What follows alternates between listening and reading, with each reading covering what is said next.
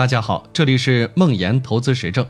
梦岩是且慢创始人，在互联网金融行业十余年，深入理解并实操美股、港股、A 股等多种投资方向，每周都会记录自己的实盘业绩和心得体会。感兴趣的话，可以关注梦岩的微信公众号。今天我们来聊聊贝索斯为什么做 Kindle。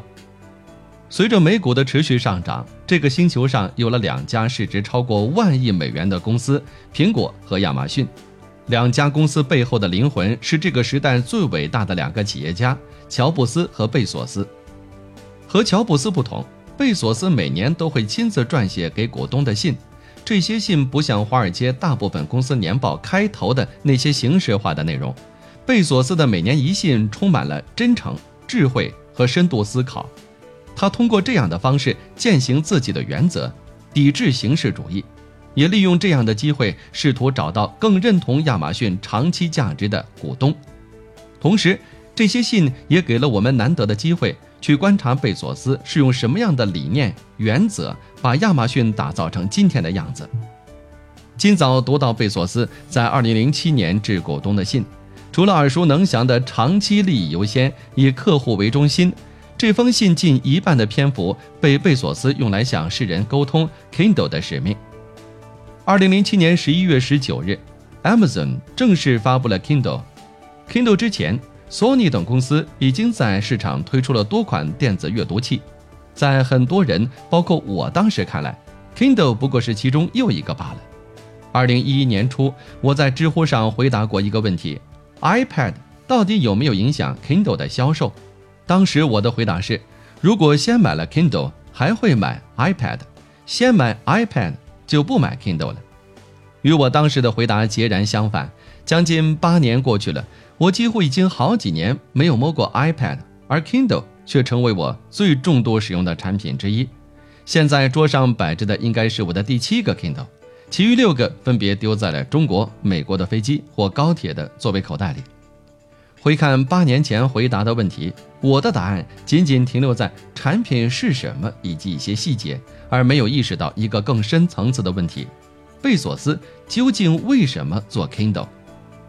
再回看十一年前的这封信，在 Kindle 面试的时候，贝索斯已经把这个原因告诉了大家。贝索斯认为，一个工具、一个产品，如果使用起来更容易、更便利，人们就愿意更多的去用。如果我们的日常工具使阅读零碎的信息变得更容易，我们就会趋向于阅读零碎的信息，从而远离长篇专注的阅读。Kindle 是为了长篇阅读打造的，我们希望 Kindle 能够用接下来的几年时间，逐渐延长我们专心阅读的时间，对最近盛行的碎片化阅读的倾向有所缓冲。Kindle 是为了长篇阅读打造的。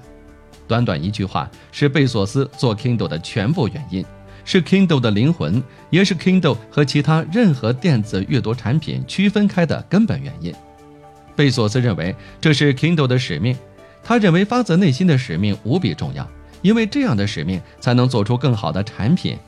纸质屏、电子墨水、有些笨拙的交互，这些细节都是围绕长时间专心阅读这个使命打造的。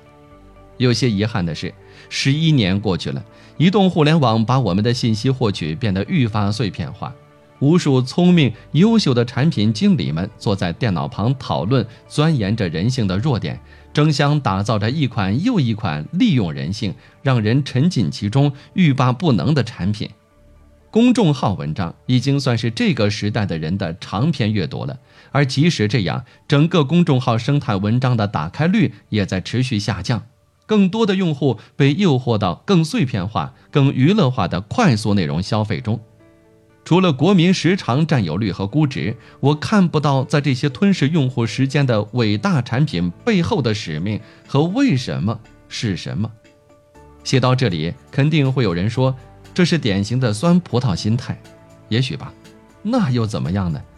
借用微软 CEO 纳德拉的一句话：“我确实怀有偏见。”但我并不觉得有何不妥，我更喜欢投资推动领英和 Office 这样的技术进步，还可以帮助人们展开创作、相互联系，还能提高人们的生产率。我不喜欢投资那些单纯以娱乐为目的的软件，它们带有炫耀性消费的特质。时间会给出答案。